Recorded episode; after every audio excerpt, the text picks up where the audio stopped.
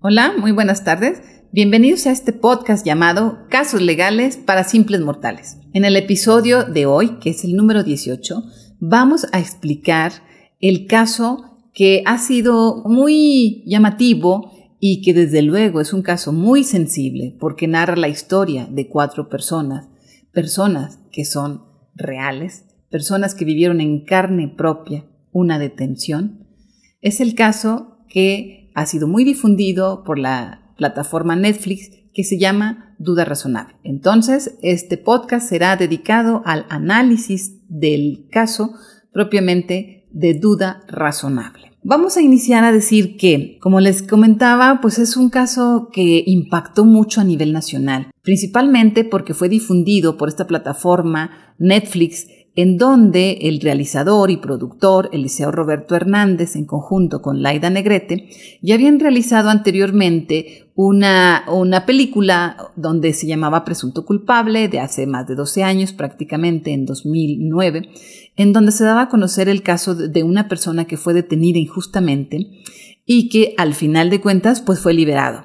Eso fue muy importante y fue un sesgo, un antecedente de donde se inicia a dar cuenta del deficiente sistema de justicia penal. Sin embargo, actualmente en nuestro país, a partir del 18 de junio del año 2008, existe una reforma al sistema de justicia penal es decir, donde se cambió la, constitución, se modificó para efecto de que este sistema de justicia fuera más legal, fuera más justo, que se enjuiciara a las personas, que se procesara a toda persona detenida mediante un sistema más legal, que fuera más viable, en el sentido de que fuera más transparente también y que de alguna manera tuviera un poco más facilidad para que todas las personas, todos los ciudadanos estuvieran en las audiencias mediante el principio de la publicidad, que se viera exactamente de parte de los jueces quiénes son las personas imputadas, que los imputados vieran directamente a los jueces, que son quienes resuelven, que fuera un sistema de audiencias como lo es ahorita, que es todo videograbado, que tuviera una mayor transparencia y legalidad. Sin embargo, este es un caso muy lamentable en el cual desafortunadamente es muy común ver en la actualidad. A pesar de que es un sistema que se denominaba al principio que iba a ser muy garantista, se tiene la referencia de este caso. Y este caso transcurre en un municipio que se llama Macuspama, en Tabasco. Y vamos a decir que no tiene nada que ver con que el presidente de la República actualmente sea de Tabasco sino que este caso inicia básicamente porque se realiza encuesta a personas detenidas en los centros penitenciarios para que les preguntaran si conocían a los jueces, si ellos habían visto cómo se llevaba a cabo su proceso, si se les habían respetado sus derechos humanos. Y entonces resultó que de un estudio de más de 450 personas se determinó que muchas de las personas detenidas eran por un delito de secuestro, precisamente en Tabasco.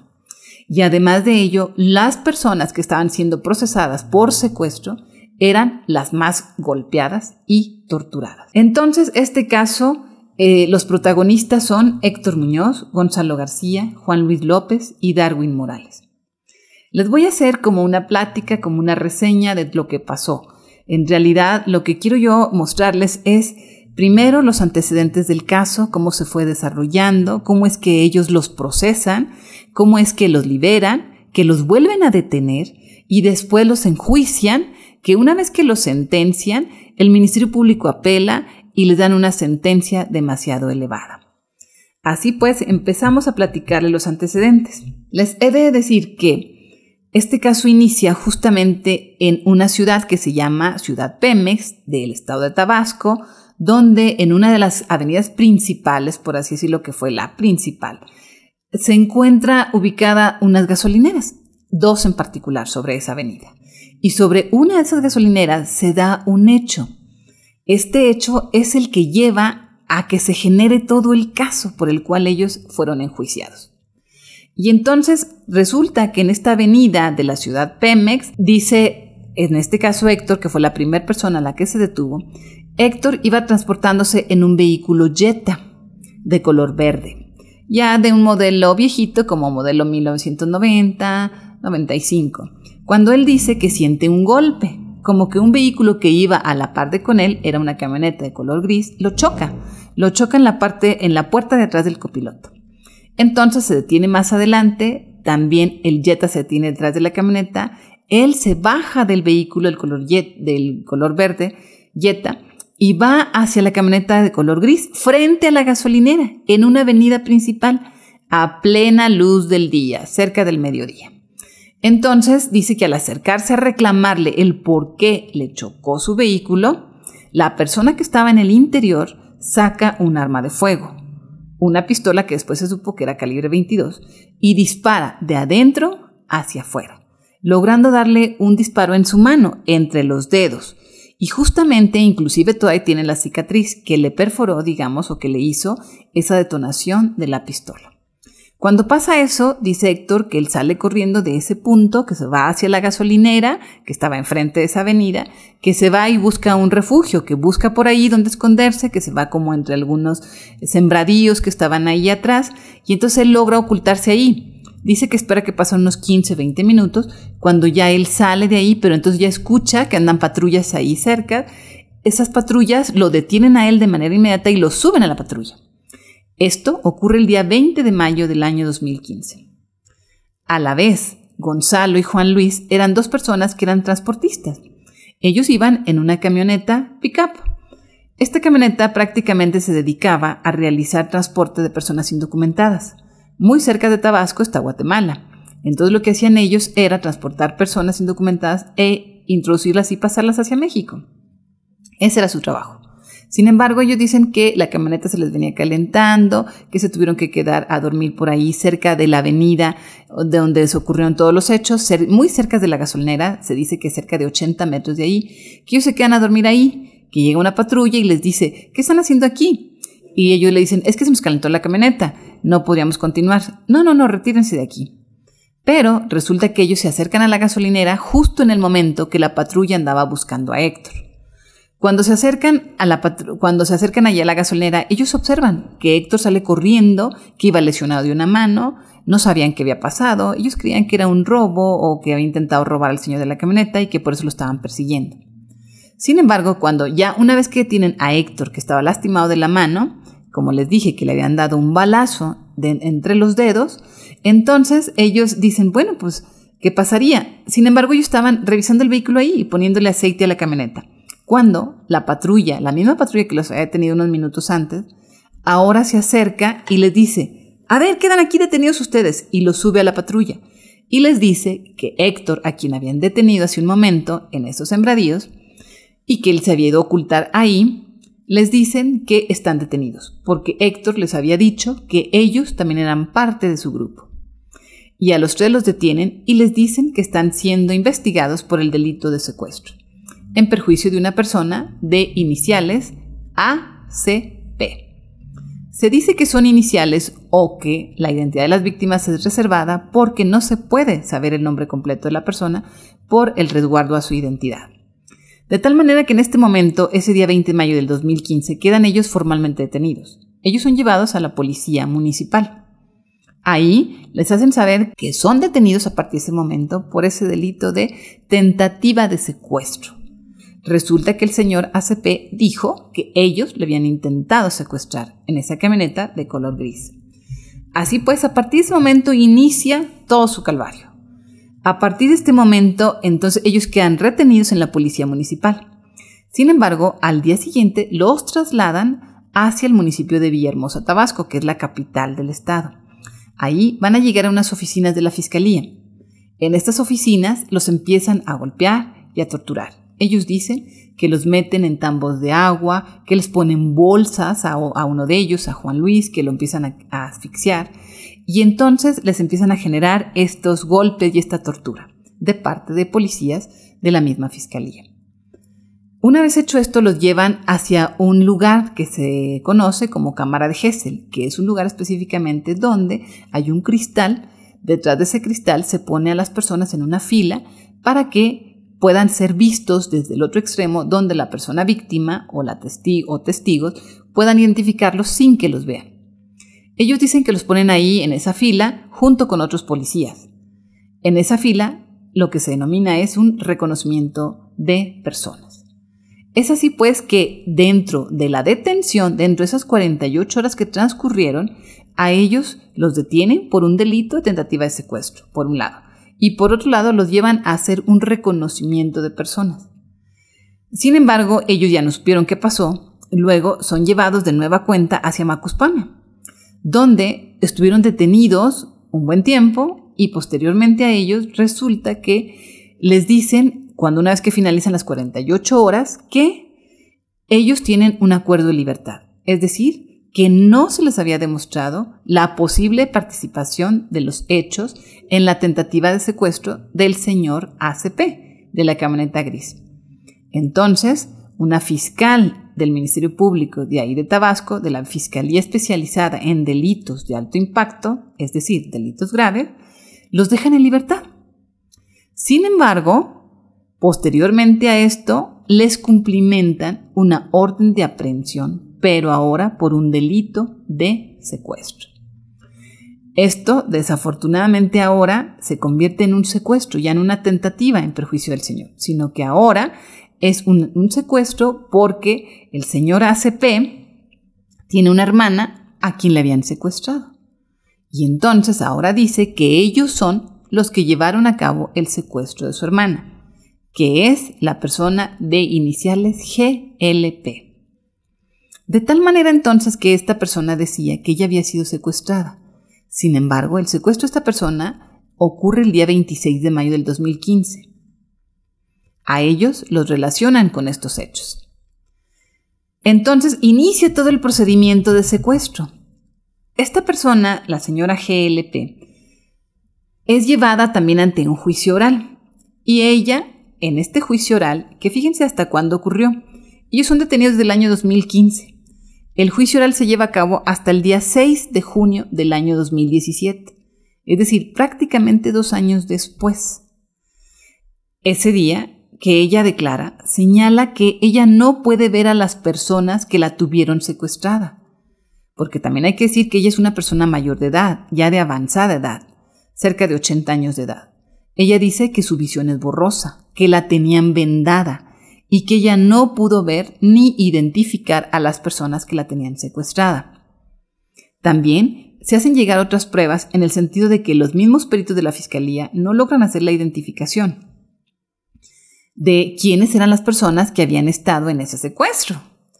Pero también si recuerdan ustedes, les dije que hubo un reconocimiento. En ese reconocimiento, la misma señora GLP decía que habían sido otras personas que estaban siendo investigadas por la Fiscalía General de la República, ya no la Fiscalía del Estado. Entonces, en realidad, ¿a quiénes había reconocido? Y con ese solo hecho, estas personas habían estado detenidas cerca de dos años. Una vez que se lleva a cabo el juicio oral, que se llevan a cabo todas estas pruebas y que la víctima en realidad no pudo identificar a nadie porque ella misma decía que no los vio, entonces se realiza en este caso la resolución del tribunal de enjuiciamiento, que eran tres jueces en Tabasco. Y se determinó que el Ministerio Público no tenía la razón y se les dicta una sentencia absolutoria el día 9 de junio del año 2017. Ese día ellos obtienen la libertad. Sin embargo, ese mismo día, en la misma sala de audiencias, les notifican que tenían una audiencia, porque ahora se les estaba cumplimentando una orden de aprehensión, pero por el delito de tentativa de secuestro en perjuicio del señor ACP. Es decir, el primer caso que habíamos visto, ¿se acuerdan? Aquel caso que era enfrente de la gasolinera. Pues resulta que como no les pegó aquel asunto de la señora, entonces ahora reviven la investigación que hace dos años les había dado la libertad y ahora los vuelven a poner prisioneros. Si recuerdan al principio les dije que eran cuatro personas, Héctor, Gonzalo, Juan Luis y Darwin. Darwin es una persona que era inclusive un señor que trabajaba en una carnicería. Él fue detenido después de que detienen a las otras tres personas, pero también estuvo detenido con ellos durante estos dos años. Él logra salir en libertad con esta sentencia absolutoria, porque para el siguiente caso, que donde ya están siendo señalados únicamente Héctor Gonzalo y Juan Luis, ya no señalan a Darwin, de tal manera que él ya no es detenido por este nuevo hecho de la tentativa de secuestro, porque si recuerdan son las mismas personas que fueron detenidas en la gasolinería, no así el cuarto señor que era Darwin. Entonces siguen el proceso ya ahora por esas tres personas, Gonzalo, Héctor y Juan, Luis. Resulta que el señor ACP, que desde luego él seguramente al momento de que realiza la detonación ha de haber dicho, es que ahora me van a inculpar a mí de que yo le disparé a Héctor, que traía un balazo en la mano. Entonces fue más fácil decir que él lo había intentado secuestrar. ¿Y cómo le hizo la fiscalía para demostrar esto? Si no se les encontró ningún arma, ni a Héctor, ni a Gonzalo, ni a Juan Luis. Entonces, ¿en qué se estaban basando? Los muchachos también, uno de ellos ni siquiera traía teléfono. ¿Cómo se podían comunicar? Ellos ni siquiera se conocían entre sí. Héctor iba en un Jetta verde y las otras dos personas iban en otro vehículo y venían de trabajar. Y le estaban poniendo aceite a su camioneta en el Oxo que se encontraba a un lado de la gasolinería. La fiscalía lo único que sustentó fue que le dijeron al señor ACP que ya había valido madre, que hasta aquí llegaste, esto es un secuestro. Eso es lo único que señaló el señor ACP para decir que lo habían intentado secuestrar. No había ninguna otra prueba. Esa era la única prueba y la más fuerte. Una vez que se lleva a cabo el juicio de la tentativa de secuestro, en este inter eh, lo conocen al licenciado Roberto Hernández, que es el que produce el, el caso o la serie de Netflix. Él les ayuda a contactar a un abogado que sí supiera litigar en el sistema de justicia penal, que sí tenía más experiencia y que sí podía llevar a cabo este caso de alto impacto, o grave como también se los conoce. Él es el licenciado Andrés Andrade, que es de Tabasco también. Entonces él, sin cobrar nada, sin pedir nada a cambio, les lleva el caso o el juicio. Es desde el primer caso en que logran salir a libertad por la sentencia absolutoria. Ahora, una vez que ellos que salen a libertad y que los vuelven a detener por este nuevo caso, enfrentarían un nuevo proceso. Pero este nuevo proceso se tarda muchísimo también, se lleva todo el procedimiento, se llega hasta juicio oral casi dos años después, estaríamos hablando ya del año 2019. Dentro de ese juicio, el señor ACP sí los señala y sí los reconoce en la misma audiencia de juicio, aun y cuando se señala que él también disparó se, se metieron pruebas para este nuevo proceso donde peritos decían que el disparo había venido de adentro hacia afuera, es decir, que no fue de afuera hacia adentro, como para intentar secuestrarlos. Se hizo notar entonces toda esta serie de contradicciones en el cual el señor ACP estaba señalando que eran estas personas y que además no había forma de cómo los pudieran condenar. Sin embargo, por la tentativa de secuestro, ellos sí son condenados y son condenados a la pena de tres años, seis meses. Pero si tomamos en cuenta que ellos habían sido detenidos desde el año 2017 para el año 2019, prácticamente llevaban detenidos dos años. Esto significaba entonces que esta sentencia de tres años y medio, pues prácticamente ellos ya le irían a cumplir, llevando en el proceso cerca de tres años prácticamente. Y entonces ellos decidieron no apelar esa resolución definitiva también de juicio oral. El Ministerio Público que al final de cuentas había obtenido una sentencia y que por estadística le convenía, pues era una condena al final de cuentas. Era una condena que ya implicaba que ellos se habían quedado presos. Sin embargo, en este caso, lo que sucedió es que el Ministerio Público en el último día, para apelar al último minuto, a la última hora, decide apelar.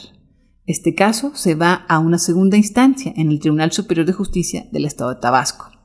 Y resulta que estos magistrados de segunda instancia revierten o revocan esa sentencia definitiva en contra de los muchachos cuando ya estaban casi a punto de salir, que tenían ya casi los tres años compurgados, cuando les faltarían si acaso seis meses, y dicta una nueva sentencia. Ahora, esta sentencia es por 50 años de prisión. Esto significa entonces que ellos se iban a quedar. Este delito de secuestro también es muy grave. Está contemplada en la Ley General para prevenir y erradicar los delitos en materia de secuestro, en las cuales no tienen derecho a ningún beneficio preliberacional. Significa que se van a quedar en prisión durante esos 50 años sin derecho a que baje su sanción, su sentencia. Entonces, esta sentencia eh, es muy injusta porque aun y cuando en un primer momento la misma fiscalía, desde que los liberó en el año 2015, les dijo que no tenía elementos para seguir investigando, y ahora forma un nuevo caso y los vuelve a enjuiciar después de que fueron absueltos. Y entonces inicia una batalla legal. Ahora esta sentencia de segunda instancia, aquí se podrían hacer algún otro recurso que podría ser el amparo directo, que se, interpone ya propiamente ante el Poder Judicial Federal, ante un tribunal colegiado. Pero, ¿qué creen que fue lo que pasó? A partir de este año y debido a la publicación de la serie de Netflix producida por Roberto Hernández, este caso fue tomada a la defensa por el licenciado Iker Ibarreche, que es un docente y además es un jurista muy renombrado. Él toma la defensa y promueve el amparo directo en contra de esta resolución de segunda instancia y además de ello, esta sentencia va a ser revisada y analizada por la Suprema Corte de Justicia de la Nación. Esto se acaba de terminar el día 15 de febrero del año 2022, en la cual el ministro Arturo Saldívar Lelo de la Rea anunció que la Suprema Corte va a revisar y a verificar que se haya llevado todo el caso debidamente.